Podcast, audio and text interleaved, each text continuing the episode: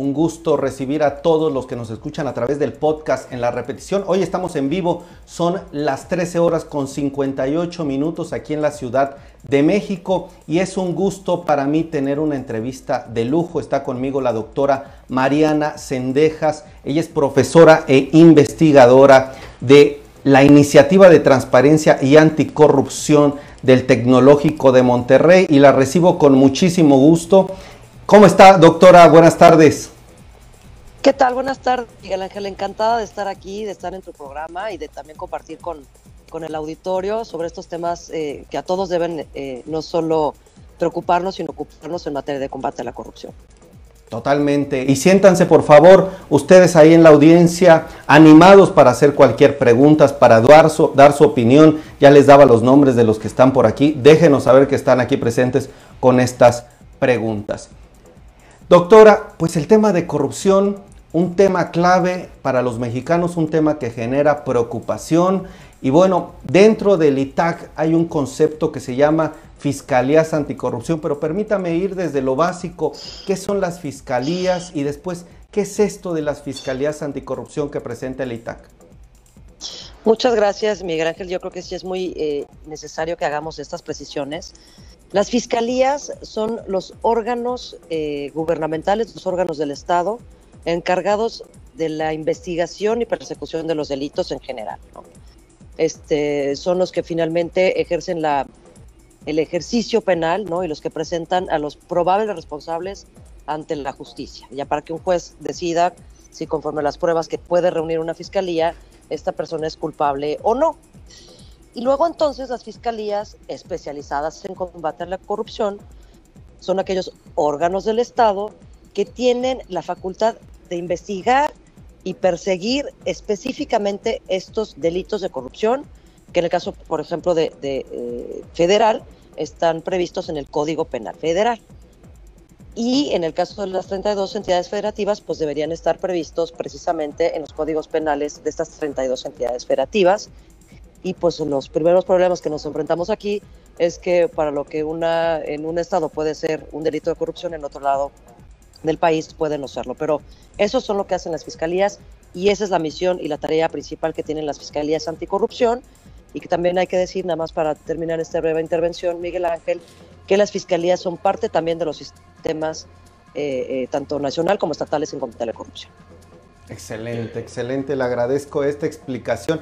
Ahora bien, me gustaría abundar qué está haciendo, cuál es la visión del ITAC dentro de este problema de la corrupción. Hoy entiendo que están en una presentación importante, se está realizando allá en Monterrey. ¿Nos podría explicar qué hace el ITAC, qué se está presentando hoy, cuál es el objetivo? Muchas gracias. Creo que sí, mira, la iniciativa transparencia y anticorrupción del TEC de Monterrey lo que busca precisamente es ser un vehículo eh, obviamente de la academia, para vincular eh, esfuerzos en materia de combate a la corrupción. Tenemos varios proyectos y entre los proyectos que tenemos hay proyectos de investigación, justo como el que estamos presentando hoy en Monterrey. Este, eh, esta investigación, vamos a decir que es un primer acercamiento al trabajo y a la constitución de las fiscalías anticorrupción en todo el país, precisamente que nos permita tener una película siquiera de un vistazo, ¿no? Porque evidentemente hay mucha más información y muchos más temas que se pueden analizar en, en, en su quehacer diario, pero quisimos averiguar en este primer ejercicio si el grado de autonomía de las fiscalías incidía o no de alguna manera en sus resultados. Y los resultados que nosotros medimos en este primer ejercicio tienen que ver pues con los resultados que quisiéramos ver los ciudadanos, que es la obtención de sentencias condenatorias para aquellas personas que son pues probables responsables de hechos de corrupción y que se demuestra finalmente su responsabilidad y que obtienen una sentencia condenatoria y que esa sentencia condenatoria puede ser, pues evidentemente pasar un tiempo en prisión, pero también pagar este, multas y resarcir los daños. ¿no? Nosotros no queremos solo que, que cárcel esté a todos, ¿no? sino también que se, que se reparen los daños. Y lo que nos dimos cuenta, eh, eh, Miguel Ángel, es que no necesariamente aquellas fiscalías que salieron con un índice de autonomía más fortalecido fueron las que reportaron haber obtenido mejores resultados. De hecho, las fiscalías más fortalecidas del análisis que nosotros hicimos, caso de la federal, la de Campeche y la de Jalisco, no reportaron haber conseguido ni siquiera una sentencia condenatoria en este ejercicio. Entonces, nuestra primera hipótesis, la que nosotros nos habíamos planteado fue, oye, claro, pues si tú tienes mayor autonomía, tienes mayor capacidad de actuar y por tanto este, mayor capacidad de resolver y justamente uno de los principales hallazgos de este primer estudio que hizo la iniciativa es que pues eso no es así, ¿no? Que tu, que tu fortalecimiento institucional no necesariamente se refleja en la obtención de estos resultados medidos en sentencias condenatorias, Miguel Ángel. Muy, muy interesante, eh, doctora. Coincido con Mario Esparza, que también nos está comentando, que dice interesante el tema. Y me parece como un punto de análisis cómo es que estas fiscalías que son autónomas, que tienen fortaleza, que son fuertes, eh, no es directamente proporcionar las sentencias que se dan, las sentencias condenatorias. Eso es creo que un punto interesante. Ya usted me explicará eh, a qué se debe esto. Y permítame hacerle una pregunta también a la audiencia. ¿Qué tanto a ustedes les preocupa el tema de la corrupción aquí en el país? Díganme si mucho, poco o tal vez nada, déjenmelo en los comentarios. Doctora, además de que me explique un poco a qué se debe esta relación de las sentencias y la fortaleza de las fiscalías, también yo tengo por aquí algunos datos que este tema de corrupción le cuesta al país cerca del 5 al 10% del PIB de la economía, se pierde por este tema de la corrupción. Quisiera también me explicara a qué se debe esto, por qué esta pérdida, cómo se obtiene este dato. Eh, bueno, este dato se obtiene de distintas, eh, eh, evidentemente, mediciones, pero Miguel Ángel, si nosotros les decimos al, público pues eso es un equivalente al 5 al 10% del PIB. Y si de nuevo no les hablamos, oye, ¿cuánto es, cuánto es el 5 al 10% del PIB? Eh, pues fíjate, eh, Miguel Ángel, que son 3 mil millones de pesos. De nuevo, ¿no? Esas cantidades este, a los ciudadanos comunes y corrientes que no este, nos dedicamos a los grandes negocios, ni a las grandes empresas, ni tampoco hacemos el presupuesto de egresos de la federación ni la ley de ingresos, es muy difícil que comprendamos realmente qué significa ese número. Pero cuando nosotros traducimos ese número eh, a cosas que no son tangibles, por ejemplo, ahorita con el tema de la pandemia, que pudimos haber adquirido 900 eh, y no sé cuántas millones de la dosis de Pfizer, que pudimos haber construido eh, no sé cuántos hospitales, que pudimos haber equipado no sé cuántas escuelas. Cuando nosotros traducimos ese dinero que se pierde por hechos de corrupción en la provisión de servicios públicos, que es realmente lo que nos impacta a los ciudadanos en nuestra vida cotidiana, entonces sí podemos este, comunicar a los ciudadanos cuál es la importancia y por qué debemos involucrarnos en los temas de corrupción.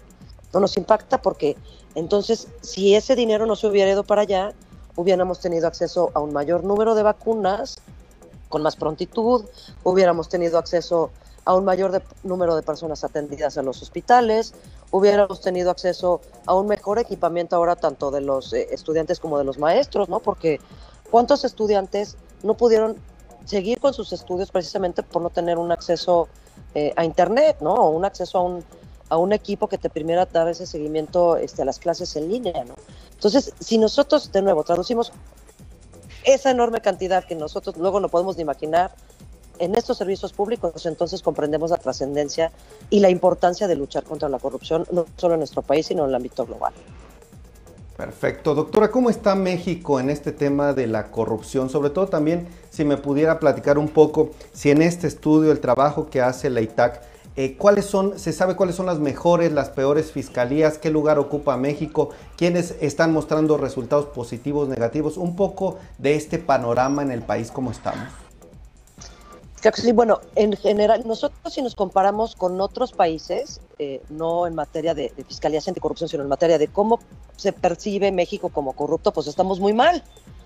No, muy mal. El índice de percepción de corrupción que mide Transparencia Internacional y que mide a más de 180 este, países, pues nos indica que estando uno, que es el mejor país este, en percepción de, de corrupción, estará Nueva Zelanda y Dinamarca por ahí, por esos primeros lugares.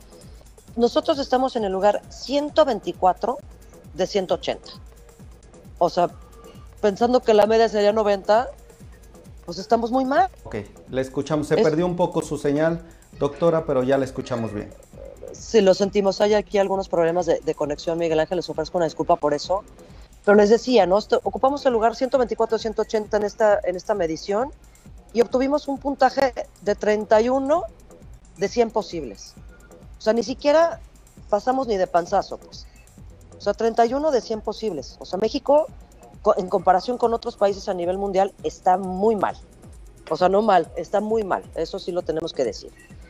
Y si lo que eh, eh, queremos ahorita eh, preguntarnos o que yo te responda, Miguel Ángel, este, de cuál es la mejor fiscalía, cuál es la peor, este, no es el ánimo de, la investigación del TEC de Monterrey, no hacer este tipo de señalamientos de a lo mejor ni la peor, porque lo que también tenemos que decir es que no estamos midiendo fiscalías homólogas, ¿no? No tiene lo mismo la fiscalía de Yucatán que lo que tiene la de Baja California Sur, que lo que tiene la de Coahuila, que lo que tiene la de Tlaxcala. Entonces no podemos hacer un ranking de esta es la mejor y esta es la peor, porque no están operando de la misma manera. Entonces eso también es un, un foco que debe prenderse y que debe prenderse no solo para la actuación de las fiscalías al interior, sino que debe prenderse también para las decisiones que se toman al exterior de la fiscalía, pero que afectan gravemente su actuación. No te voy a platicar el caso eh, eh, que resultó de, esta investigación, que hicimos la misma solicitud a las 33 fiscalías, exactamente la misma y casi al mismo tiempo a las 33. Y de las primeras sorpresas fue darnos cuenta de que pues había fiscalías que no existían o que existieron solo en el papel. Es el caso de la Fiscalía de Baja California, cuyo, a cuya titular nombraron en diciembre de 2019 pero que resulta que tuvo que, que, resignar al mes porque no le dieron ni siquiera un, un, lápiz para operar. ¿Y quién tiene esta responsabilidad, Miguel Ángel? Pues los legislativos. ¿no? El Poder Legislativo es quien tiene la facultad y la atribución de asignar los recursos que se asignan en los presupuestos de egresos este, anuales. ¿no? Entonces, los, si los eh, diputados o nuestros eh, legisladores, diputados, senadores, diputados en el caso de la, de la federal, no asignan recursos para el combate a la corrupción, pues difícilmente vamos a lograr resultados. Entonces no es solo aquí el caso de señalar ¿no? a, los, a, los fiscales, sino realmente pues qué está pasando del otro lado que no se le están asignando los recursos que están requiriendo. Perfecto. Permítame, doctora, agradecer a Marta Claudia por los mensajes, a Nayadira, María de los Ángeles, Daniela, Gracias por estar ahí. Eh, Mario Esparza, Atzayael Torres, mi querido amigo columnista, periodista del financiero, pregunta, ¿qué tanto la corrupción es responsabilidad de las autoridades y qué tanto es de los ciudadanos? Creo que es una excelente pregunta y permítame también hacerle y complementando esta pregunta, ¿qué podemos hacer con estas conclusiones que ya vemos de los estudios, el análisis que hacen? ¿Qué sigue, doctora? ¿Cómo mejorar este tema de acabar con la corrupción? Claro sí, bueno, creo que eh, lo primero que, tendría que decir, acabar con la corrupción es casi casi como decir que vamos a acabar con la maldad en el mundo, ¿no? Este, es, muy complicado, pero lo que sí podemos es hacer esfuerzos para, para disminuirla, ¿no? para, que, para que sea menos. Y la pregunta de que qué tanto es eh, responsabilidad de autoridades y qué tanto de ciudadanos, pues en una relación en la que está la autoridad y está el ciudadano, y el ciudadano accede este, a dar un soborno o trata de sobornar a la autoridad, hay una responsabilidad exactamente del 50 y 50, ¿no? Este, dicen por ahí el dicho de que tan culpable es el del que le jala la pata o la vaca o una cosa así, pues evidentemente hay una responsabilidad par y entonces los ciudadanos no podemos sustraernos así de, ay, el político corrupto, el este, policía de tránsito corrupto, el funcionario de ventanilla corrupto, el ta, ta, ta, ta, ta, si nosotros mismos no hacemos nada por evitarlo, ¿no? Entonces, Sí hay una corresponsabilidad aquí clarísima, clarísima, o sea, la corrupción no solo se da en el ámbito público, se da muchas veces también en el ámbito privado. Entonces, nuestra primera eh, responsabilidad como ciudadanos es no tolerarla, no caer, eh, eh, negarnos a, participar en ese acto de corrupción, no proponerlo desde luego, pero una cosa también muy importante y, que tiene que promoverse a todos, los, a todos los niveles y a todos los ámbitos es justamente la denuncia de estos actos de corrupción, porque este, como sabemos, delito que no se denuncia es delito que no existe y que para la autoridad pues nunca va a, empezar su investigación si no tiene conocimiento de él. Entonces, esta, este, como ciudadanos es lo que podemos hacer.